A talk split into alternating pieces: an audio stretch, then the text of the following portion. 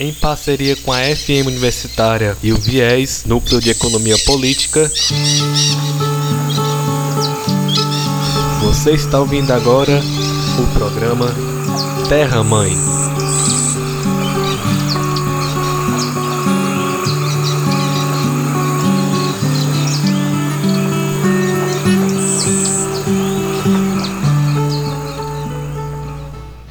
Olá, ouvintes. Meu nome é Lúcio Alves, sou estudante do curso de Economia Ecológica da UFC e hoje estarei apresentando este episódio, cujo título é Transposição do Rio São Francisco e Renda Fundiária uma análise da propriedade camponesa do Alto Paraíba. Este episódio foi gravado no dia 18 de agosto de 2020 em uma transmissão ao vivo na página do programa Terra Mãe no Instagram. Depois o áudio foi editado para você ter uma melhor experiência sonora.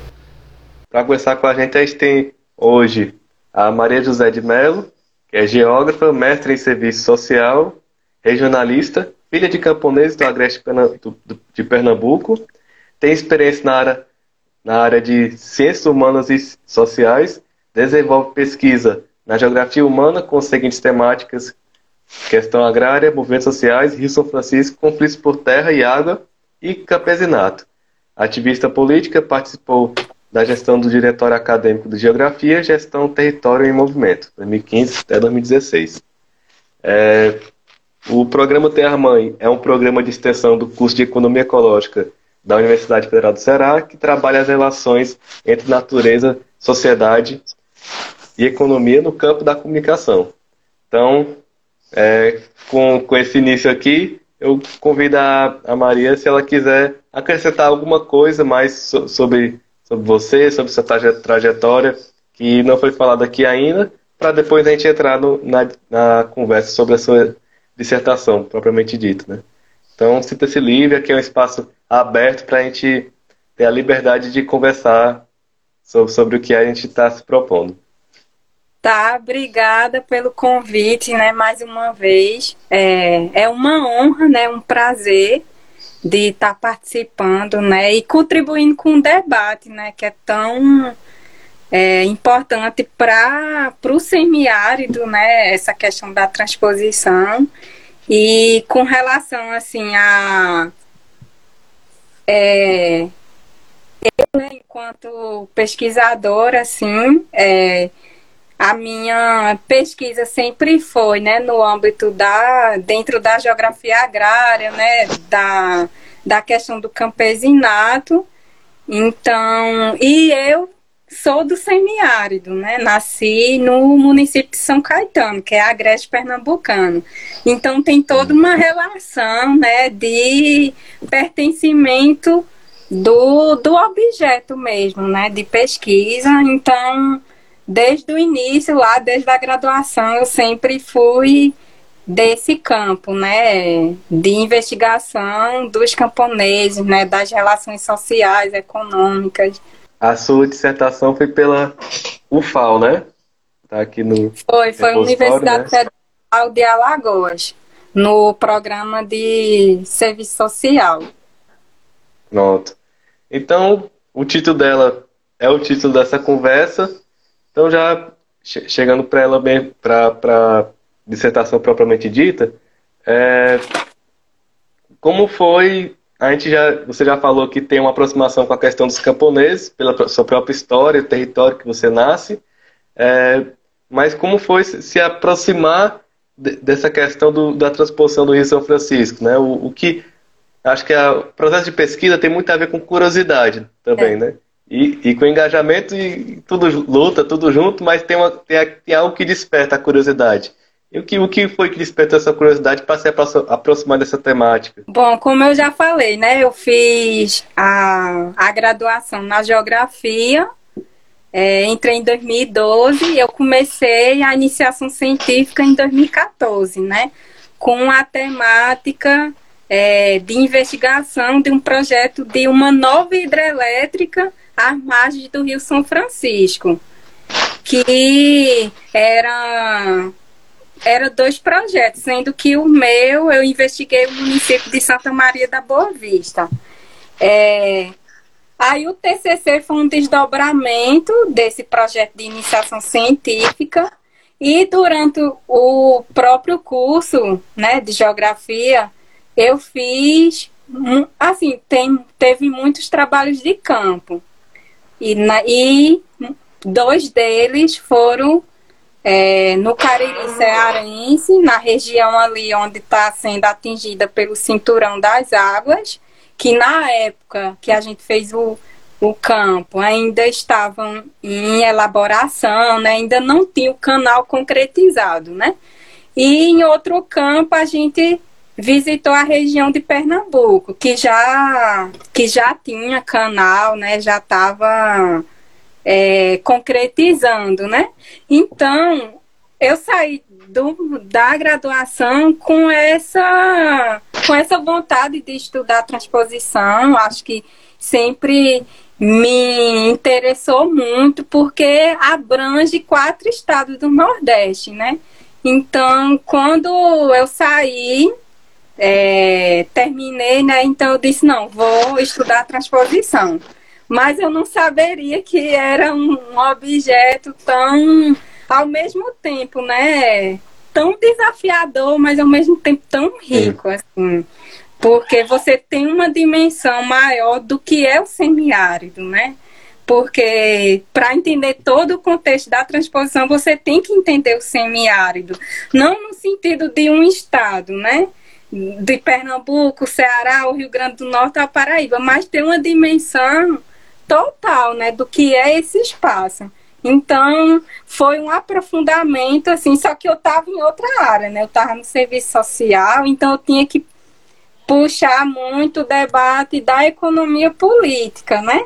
Então, por isso que entrou renda fundiária, só que aí eu não, eu não deixei o campesinato, né? Então, foi todo uma, é, um projeto que foi se desenvolvendo, né, ao longo da pesquisa, que foi a junção de estudar, né, a transposição, os impactos nas comunidades ribeirinhas do Alto Paraíba, né, que é uma região do Cariri paraibano, que é muito diferente do geograficamente assim, né? E é diferente do Cariri cearense, né, que é uma região mais úmida. O Cariri paraibano Sim. é inclusive uma das regiões mais secas do Sim. dos sertões, né, do dentro do complexo do sertão. Então, a transposição para essa região é muito importante. Então, eu estava lidando com, ao mesmo tempo, né? Porque não é só o fato de você muitos falar, ah, mas vocês só sabem criticar, né? O projeto em si. mas quando, quando você chega lá na região, os camponeses assim maravilhados, né? Porque a, o eixo leste ele foi inaugurado em 2017 por Michel Temer.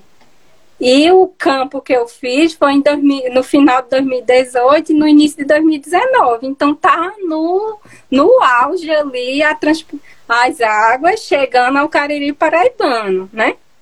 Mas gerou um, um certo conflito no início, porque a água era para ser destinada para Campina Grande, né? A prioridade foi Campina Grande. Aí entra na grande questão se realmente a água da transposição ela vai beneficiar as comunidades, é, as, é, os camponeses, né?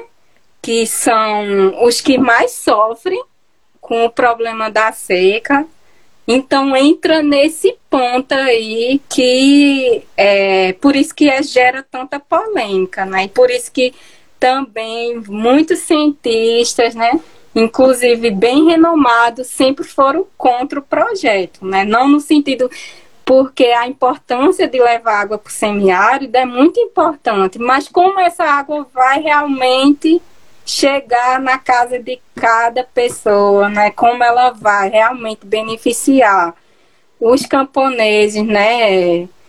É, indígenas, quilombolas, né? É, o, pessoal do, do da reforma agrária, né? Então é uma é uma questão assim bem emblemática, né, no projeto.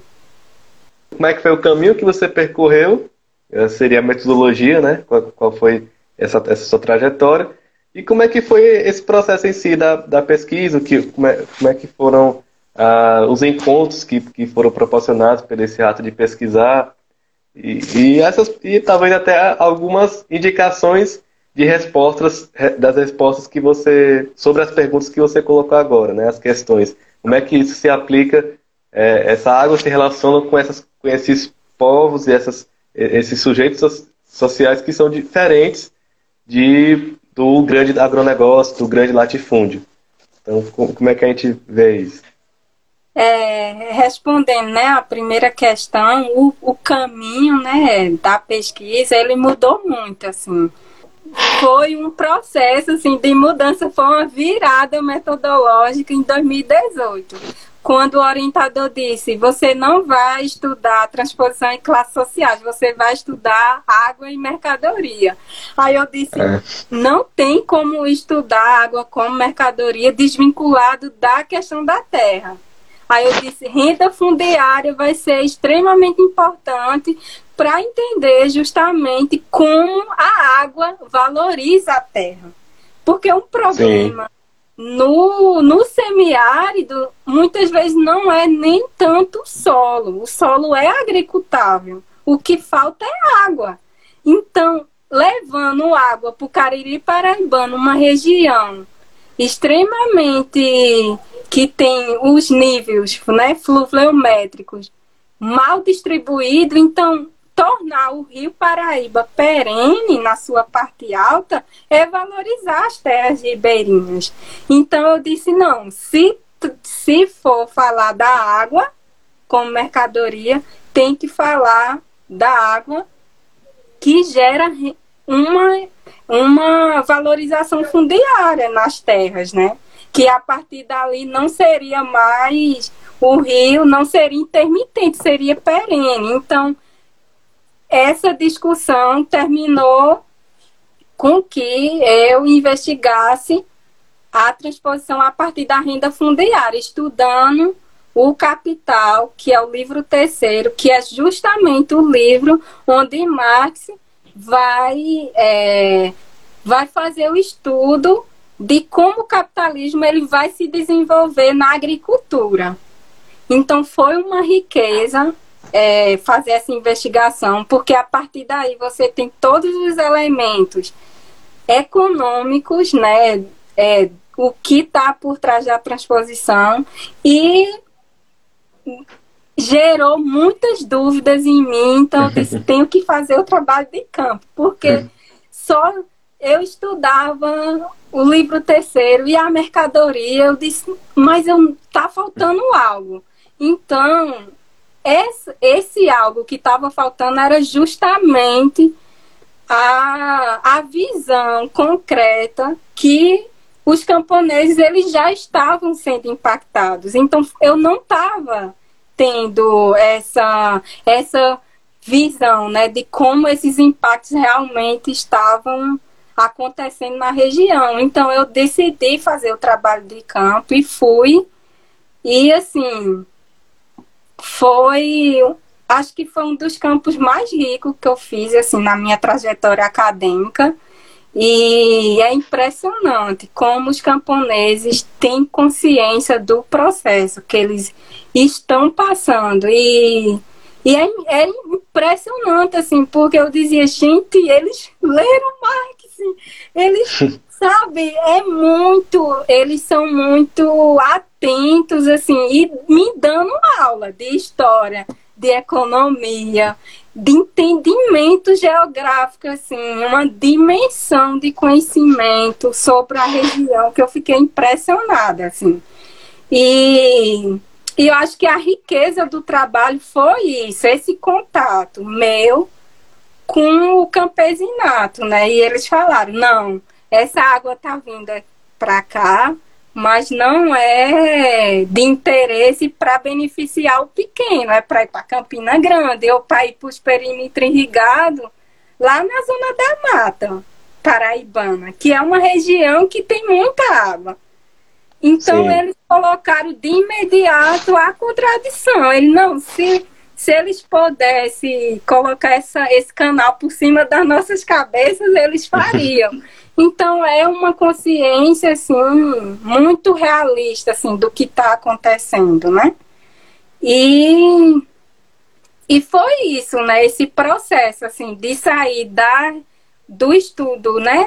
Das referências da bibliografia, do estudo em si teórico e para a realidade concreta.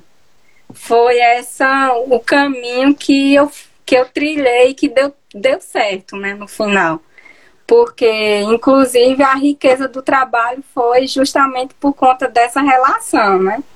De sair da teoria geral, que era a teoria da renda fundiária no capitalismo, né? E de entender como ela ia se desdobrando a partir da transposição e o impacto para os camponeses do Alto Paraíba. Essa experiência, assim, de realmente você dizer, não, a teoria ela se concretiza quando realmente você vê algo no concreto, assim. E, Sim. E essa experiência minha, eu disse, não, os camponeses, eles têm entendimento das suas relações, das relações sociais, econômicas, impressionante, assim. Eu falava, da, eu fui apresentar, né, o, é, a pesquisa depois de um mês e e eu falando da renda fundiária, que o camponês, o camposinato não ofere renda fundiária, por isso que o preço do produto agrícola, do campesinato, né, ele está muito abaixo, né, daquele, do preço do produto que a, o agronegócio produz é justamente isso, porque ele não ofere renda fundiária e ele muito, nem fica com lucro naquela venda e às vezes nem o próprio salário. E quando eu explicando isso, aí eles, ah, por isso que o no, nosso saco de batata é a metade do preço, enquanto a de um fundiário que produz, né, em outras condições, é o dobro da nossa. Então eles captaram ali de imediato, assim, que aquela teoria estava justamente explicando a situação deles, né? Então é é muito rico, né? Sim, com certeza. Então, é, nesse, nesse processo de, de, desse território, né, que, é, que é o Alto Paraíba, é, você tem, teve outras ocorrências né, nesse processo da transposição? Como se levou né, a relação entre, a, entre os, os, os camponeses e a água, assim? Porque na, na, nas tuas falas é, eu vejo, ó, essa água está vindo para cá, mas não vai servir para a gente.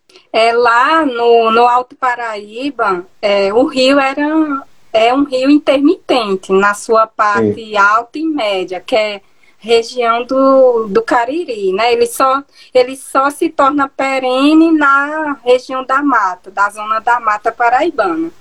Então, de imediato, o campesinato ele, ele não não tinha totalmente acesso a essa água, porque ele só poderia, só pode plantar meio hectares de, de qualquer produção, se for uma, uma é, pro, produção, inclusive, temporária. Não pode Sim. ser uma é, banana, por exemplo, uma produção de banana ou manga, porque essa essa produção ela é ela é perene, né? Então só podia milho, feijão, culturas temporárias e dentro de meio hectares. E a região que está longe da margem do Rio Paraíba não tem acesso à água. Porque a água vai para os açudes principais que estão no é, no leito do rio. E essa água já tem encanação direta para as cidades, mas a gente sabe que no Brasil não existe rede de distribuição no campo. Então, a população Sim. que está mais distante do Rio Paraíba não tem acesso à água nas torneiras.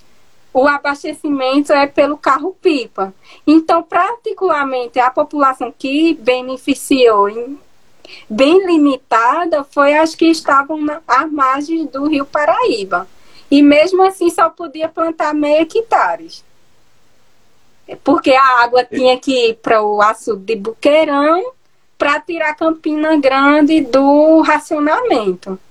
Que Sim. em 2017, 2016 para 2017, Campina Grande passava quase um mês para chegar água nas torneiras em, de, em, determinados bairros, né?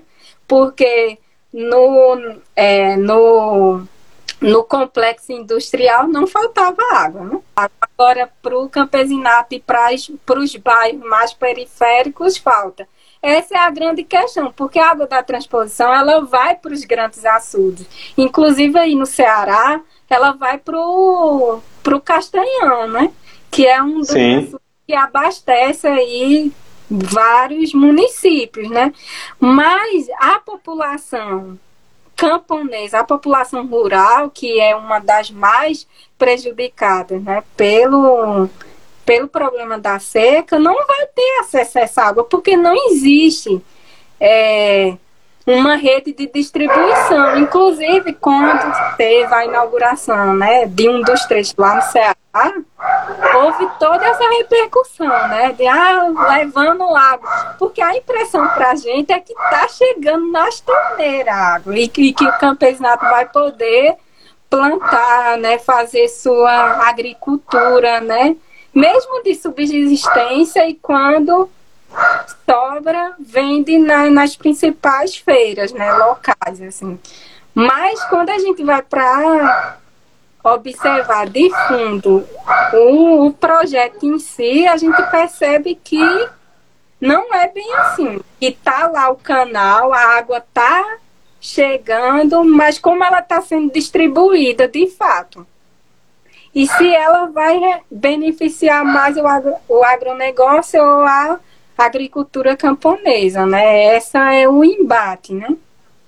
Inclusive, Sim. no Alto Paraíba, eles fizeram manifestação para a água chegar lá no Cariri. Porque quando Campina Grande, o açude de Boqueirão, chegou no nível, é, um nível considerado né, bom assim, para abastecer a cidade durante o ano todo, eles pararam de bombear a água para o Alto Paraíba, além dos problemas técnicos que o canal apresenta, porque Temer inaugurou, fez uma inauguração emergencial, rápida, para a água chegar em Campina Grande, para salvar, né, a, principalmente a indústria, né, campinense. Então o canal ficou com muitos problemas. Aí ele sempre alega isso. Ah, é um problema na bomba, é um problema nos, no, nos reservatórios, que são vários reservatórios. Então, chegou um momento que o Cariri Paraibano estava há quase seis meses sem água. E eles começaram a fazer manifestação. Dizer a gente quer nossa água. Mesmo que seja meio hectares, para trabalhar em meio hectares, que você vá lá com a. É, buscar né, a água no, é, na sua lata, na cabeça, mas é importante ter o acesso a essa água. E essa água tem que ser de todos, né? Então eles puxaram essa manifestação e com poucos dias a água chegou, né? Lá no Alto Paraíba. Então é, é muito é muitas problemáticas, né? Assim, dentro do, do projeto, né? Então, já vindo para essa relação entre o momento que você fez a pesquisa e o, e o agora que a gente vive, né, as atualizações, né, que é muito bonito isso, é, acho que conversando anteriormente, você dizendo que, o, que os acessos à sua pesquisa aumentaram, né? Então, é. é. É, interessante ver como a pesquisa é viva, né? Ela, ela, interage com a realidade.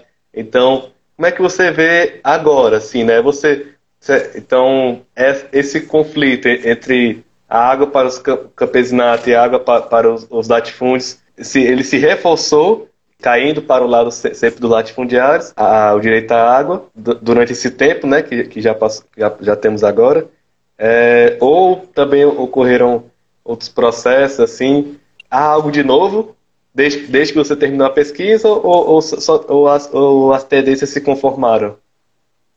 É, no, na nossa assim, hipótese, né, a gente lança o que? A problemática que se é, que pode haver uma expropriação do campesinato que está às margens, no caso do Alto Paraíba, porque é, essa água só vai ser realmente invi invibializada, né? Se o agronegócio se apossar dessas terras, à margem do Alto Paraíba, porque enquanto for a população camponesa que estiver à margem desse rio Paraíba, vai continuar sendo meio hectares. A partir do momento que não seja esse campesinato, pode haver uma expansão né, do latifúndio nessa região. Porque, inclusive, o, os perímetros irrigados que já existem no submédio São Francisco é, utiliza já essa água do Rio São Francisco para os perímetros irrigados. Então, ela, eles estariam disputando essa água com o campesinato lá do Alto Paraíba. Então, e, a, e o produto agrícola, ele sofre um, um, uma, um aumento do preço e, um, e uma qualidade. Eles falaram isso, melhorou a qualidade do, do tomate, do, do pimentão, porque a água é doce, a água do Rio São Francisco é doce. Então, tem uma mudança né, de qualidade e quantidade. Então, é nessa relação que o campesinato é, ficou apreensivo, né, de, de haver uma monopolização dessas terras, né? E o que isso, no Alto Paraíba, o predomínio à margem do Rio Paraíba é camponeses, mas em outros rios, como o Jaguaribe, Apodi, já não é mais o campesinato, porque esse campesinato já foi expropriado, né, com o crescimento dos perímetros irrigados. No Ceará e no, e no Rio Grande do Norte, esse processo está muito mais acelerado, né?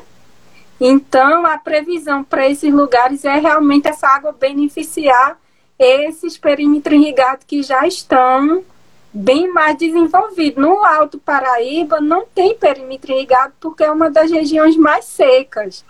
E a água, o, o Rio Paraíba não tinha é, vazão suficiente para irrigação de perímetro irrigado, né? Então, é essa relação Claro que o, as terras à, margem do Alto Paraíba aumentou muito, procura pessoas de fora, de outros estados, querendo comprar terras à margem do, do, do Alto Paraíba. Então, de imediato, foi essa movimentação que ocorreu e, e toda essa luta, né? A luta que já se trava há muitos anos, né, entre os latifundiários, com o crescimento dos perímetros irrigados, que é um latifúndio de novo tipo, né, mais mecanizado, né, com uma estrutura mais capitalista, e, e ali em torno sempre tem o campesinato, né, que se reproduz no processo de resistência, né, então a transposição ela causa esse é, esse processo, né? E com a inauguração desse eixo que está indo para o Ceará, é, eu não conheço além do, do Cariri cearense, né? A região que eu conheço no Ceará é o Cariri cearense. Então, não Sim. sei até que ponto o, é, o, aquele canal, né, que chama o cinturão das águas, se ele já tem uma conexão com esse eixo, que foi inaugurado recentemente, né? Então, a previsão é de que haja uma, um processo né, de luta pelo acesso à água. Sim. Então. E, sim, diga. E diante do, desse, dessa nova inauguração, realmente a discussão voltou é, a, voltou o debate, né, novamente, assim, a questão da transposição, né?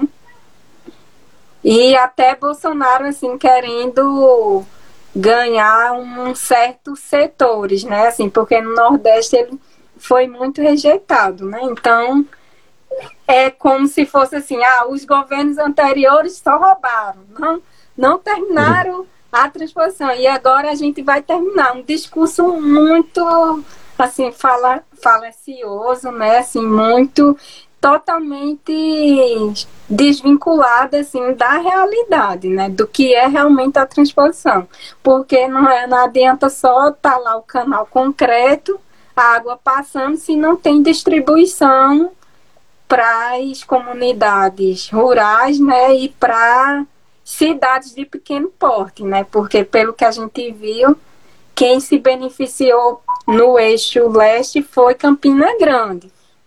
As cidades do Cariri Paraibano ficavam em segundo plano. E os camponeses em último plano, né? Sobre essa questão da área semiárido, aí a gente tem uma, uma vasta discussão e, e, e, e com muitos conflitos nessa questão do combate à seca ou uma convivência com o semiárido e também quais são as soluções, né? Então, penso que a podemos ver que a política de açudagem que, que muitas vezes pre é, é, preferenciou e prevaleceu certos grupos econômicos ao invés de o campesinato. Então, com a transposição é, essa, dessa magnitude, é, você com, que pesquisou essa, essa realidade, essas categorias, você, é, na sua opinião, a transposição ela é mais uma política de grande porte que não tem como abarcar os pequenos, cabendo então, alternativas que são descentralizadas, como a gente pode colocar as cisternas, que, que é, foi um grande avanço, ou até é, as, as tecnologias mais ancestrais, né, como a, uma cacimba, com um barreiro, que são é, modos de armazenar água que há mais tempo, né, e que favoreceram uma segurança hídrica né, para os, os campo, pequenos camponeses. Então, como é que você vê essas diferentes soluções que se apresentam para o semiárido. Umas pelo Estado, umas pelo próprio, pelos próprios camponeses. Como é que você vê essa relação? É, a, é, uma, é um grande debate, né? Acho que desde Dom Pedro II, o projeto da transposição, ele é discutido, assim, né? No, no âmbito, assim, de faz ou não essa transposição, né? E a partir do momento que a gente vai investigar todas essas grandes obras que, que saíram do papel, que se concretizaram, sempre evidencia a expropriação do campesinato. A médio, curto, a longo prazo, assim. E são obras, porque a grande obra ela é necessária, mas nessa estrutura capitalista que a gente vive e que o Brasil tem uma, uma questão gritante que é a não solução do problema da terra, né? E no semiárido é o problema da terra e o problema da água. Então fazer uma um, um grão, uma grande obra para levar água para quem tem sede, então é necessário um conhecimento geral do que é o semiárido, as diferenciações, porque é, são, são muito, são quatro estados, né, que a transposição vai, que leva por é, é, por Nordeste Setentrional, né? Então é uma discussão assim que a gente percebe que os perímetros irrigados, por exemplo, beneficiou quem? O grande, os latifundiários, né? Os antigos latifundiários e a expansão do agronegócio.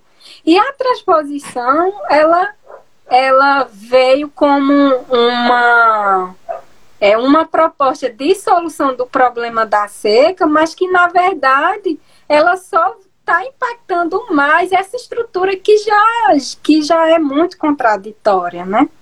E a gente percebe que realmente a água não chega para todo mundo, né?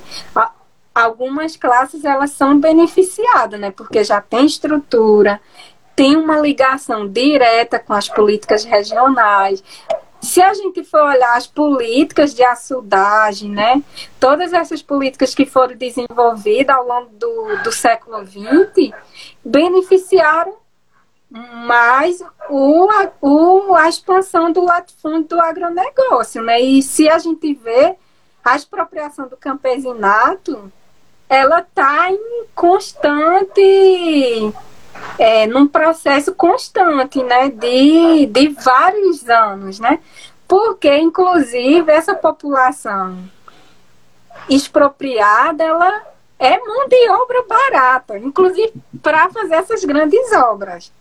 Então, tem uma relação, e, e Aziz Abi sabe, né, que foi um dos geógrafos assim que sempre se colocou, né, críticos em relação à transposição, ele diz, né, que o semiárido é uma região que tem um exército de mão de obra muito grande, inclusive das Américas. É o lugar que mais é, cria né, esse exército industrial de reserva para as grandes cidades, para a indústria para a plantação dos perímetros irrigados, para as grandes fazendas. Então, isso ele fala em 1999. E a gente passou 20 anos e praticamente a mesma situação. Então, manter esse campesinato em, lá em meio hectare, plantando meio hectares, né, não tendo acesso à terra, não tendo acesso à água, é manter uma uma estrutura né, que beneficie sempre o, o latifúndio, né? Então, a transposição, ela reforça isso, né? Claro que a gente sabe, imagine, a água, um rio intermitente, de repente se torna perene. Mesmo o campesinato tendo acesso a só, só pode plantar meio hectares, para ele aquilo é uma riqueza muito grande, né? mas que no, no fundamental realmente não beneficia, e sim causa um processo a longo prazo de expropriação do campesinato. Que é, que é uma sempre um impacto muito grande né, das grandes obras. Inclusive o, a população do campo, ela, ela vai se, se reduzindo né, ao longo do, da nossa, do século XX, né?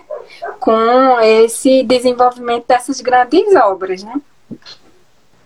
É, é muita felicidade poder estar fazendo esse episódio contigo, discutindo essa questão do, do, do da transposição do Rio São Francisco. É, entre essa conexão, né, Nordeste e é, o Ceará e, e, a situação que você citou na Paraíba, né? Então, muita gente aqui que vai estar escutando isso são é, moradores aqui do, de Fortaleza e outras regiões. E, então, assim, a gente, te, a gente ter essa, é, é, é essa escuta de, do, de processos que ocorreram nessa, nessa transposição ajuda a ter ao povo daqui ter, ter uma visão mais nítida sobre o que, o que ela vem prometendo e, e para que ela veio. Então, é, e, e, agora nesse tempo, nesse tempo que a gente tem ainda, você ficar livre para poder fazer uma, alguma colocação que você acha pertinente, alguma coisa que você não quis falar, mas não falou ainda, é, ou, algum agradecimento também aos processos de pesquisa que você passou. É, Sinta-se livre aí para completar esse momento. Tá, obrigada. É, uma coisa assim que é muito importante assim da gente ter um entendimento é porque sempre houve uma, uma tentativa de dividir, inclusive os estados e dividir o povo.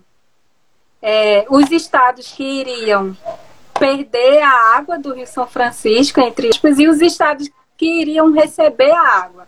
Então, Paraíba, Ceará, Rio Grande do Norte e parte de Pernambuco, a favor.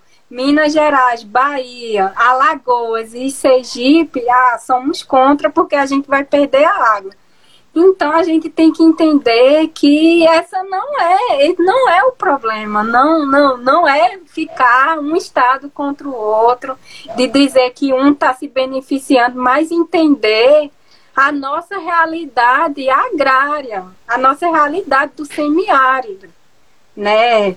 Claro que em uns lugares, né, seca é muito mais severa do que em outros, mas a gente tem que ter essa compreensão para não ficar nesse discurso de um ficar contra o outro, um estado ficar contra o outro, né? Porque a gente tem que defender o acesso à água para todos, não direcionado para um, somente para um estado, né? Então, entender a transposição é muito importante entender essa complexidade do semiárido né, de uma forma total, né, de uma forma geral, né? Então, e agora a questão é como a gente vai lutar para ter acesso a essa água. Se essa água está chegando nos açudes, então é uma necessidade dos estados agora fazer essa, essa distribuição. Se não existe tubulação, é, porque as companhias né, de, de abastecimento geralmente só, só tem, só chega na cidade, então é lutar para que essas companhias né, estaduais passe lá no, no sítio do campesinato, no, no sítio do camponês, para o camponês também ter acesso a essa água. Acho que o debate agora é isso, é ter, lutar para ter acesso à água, porque a água está chegando, né? E a gente Sim. sabe que esses grandes açudes, eles têm uma capacidade muito grande de distribuir essa água. E por que essa água não é distribuída? Eu acho que o debate agora é nesse sentido, né? De lutar por essa água e lutar também pelo acesso à terra, porque para o campesinato produzir, né, ele tem que ter acesso à, à terra e à água, né? Então, é uma questão que está relacionada uma com a outra, não tem como a gente desvincular, porque inclusive a água, ela é, ela, ela é um elemento, né, que dá um, uma fertilidade acrescida, né, a essas regiões no, no sentido econômico, então é muito importante, né? A, é, nós, né, enquanto da universidade, mas também a população em geral da cidade, ter essa relação e, e não achar, porque eu estou na cidade, eu recebo a água, né, via as companhias do Estado e o campesinato está lá e eu não tenho nenhuma relação com esse campesinato. Tem toda a relação, porque o que a gente come vem desse campesinato, porque 70% da produção agrícola que sustenta o mercado interno é uma produção camponesa. Então, são esses camponeses que nos alimentam. E se esse campesinato está sendo altamente explorado, sua produção está tá sendo vendida num preço muito baixo, isso faz com que os alimentos na cidade sejam a cesta básica, né? Tenham um preço para que esse proletariado que está na cidade, esse trabalhador operário que está na cidade, comprar aquele alimento do campesinato. E é um, uma cesta básica né, num preço bem mais baixo. Então, isso faz com que os salários do operário na cidade também reduz. Então é uma relação campo e cidade não tem como a gente separar, não. Então, o, o trabalhador, o operário, né, que trabalha na indústria, no comércio, tem toda uma relação. O que é que ele está comendo? É, o, é a produção do campesinato, que está, inclusive, produzindo quando somente quando cai chuva. É, rezando, né?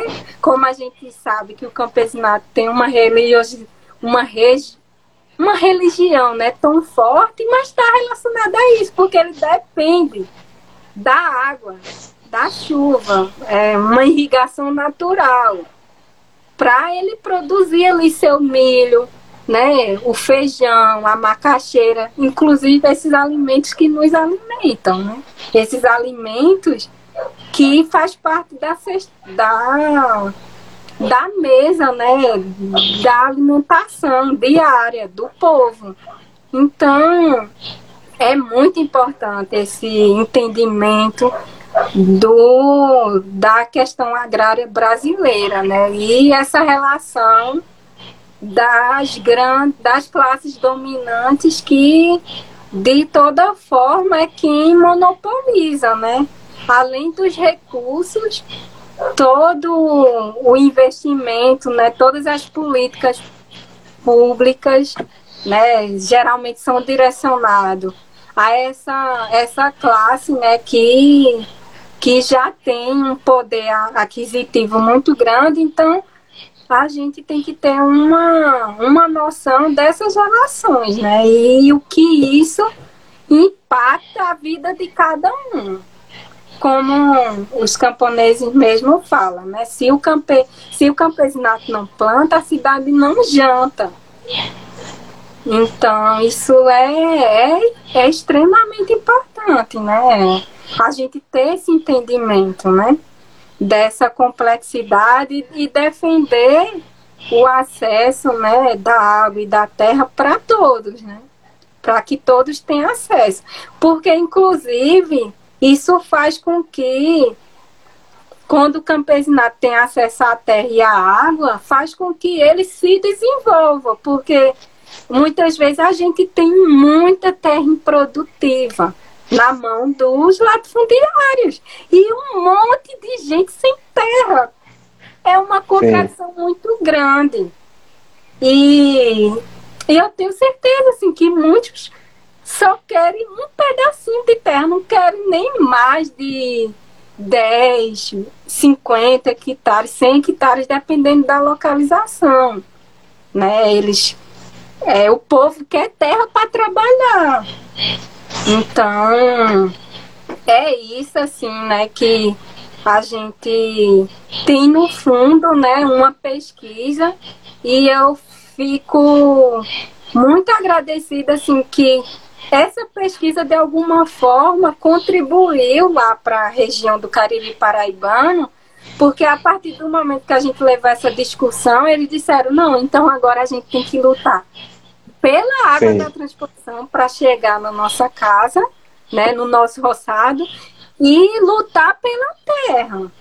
Então, eu acho que o objetivo em si, né, da, transpo da dissertação ficou é, é muito rico quando você vê que tem uma contribuição, né, de entender uma realidade, né, e a partir do entendimento dessa realidade essa própria população ela se mobilizar para ela dizer não, a gente vai continuar no nosso território, porque o Cariri é nosso, né? Essa população foi expropriada desde a colonização e o campesinato sempre resistindo. O campesinato brasileiro ele é, tem até uma peculiaridade diferente, né? Porque ele foi se formando no processo histórico o latifúndio ali, ele na resistência. Então, é muito, é um, uma particularidade muito particular, assim, do Brasil. Isso, né? Dessa existência desse campesinato, porque esse campesinato é o, a massa, né, de poceiros, né, de pequenos camponeses, né, incluindo ali as populações indígenas, os quilombolas. Então, ele foi se reproduzindo ao longo da história e ele permanece vivo até hoje. Né? Eu acho que uma das. É, Manuel Corrêa de Andrade falava que uma das questões essenciais né, do Brasil era a questão da terra, né? era a questão agrária, o acesso a essa terra, né? que é Inclusive, a gente vive 500 anos de latifúndio, né?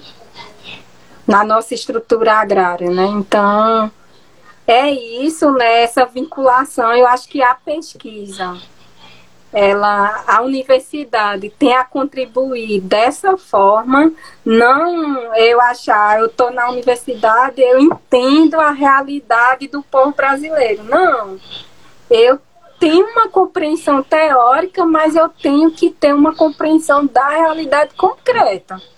Porque se eu não tenho essa compreensão, a pesquisa ela só está no âmbito abstrato, concreto, né? Então eu acho, eu acredito que os intelectuais eles têm que ter essa, têm que ter essa relação, né, com com a realidade concreta, né, que você, com o fenômeno ali que você está investigando. Acho que a riqueza, desvendar os problemas, as limitações, o que a gente pode desenvolver, melhorar é essa relação, né, do que eu estou estudando e se aquilo realmente se aplica na realidade, né, do nosso país realmente. Eu acho, eu entendo nesse sentido, né, o, a contribuição da universidade, né, porque a ciência é isso, né, ela tá para desvendar os mistérios, né, resolver os problemas, né.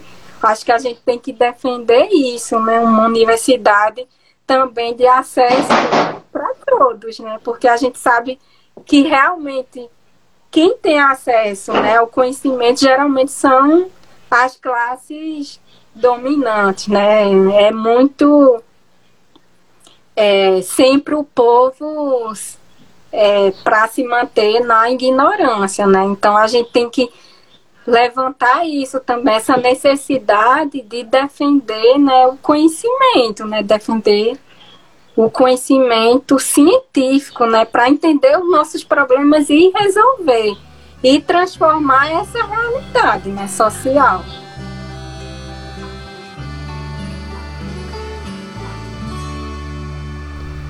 Gostaríamos de agradecer você que escutou este episódio até o fim nos acompanhe nas redes sociais, Programa Terra Mãe, no Instagram e no Facebook.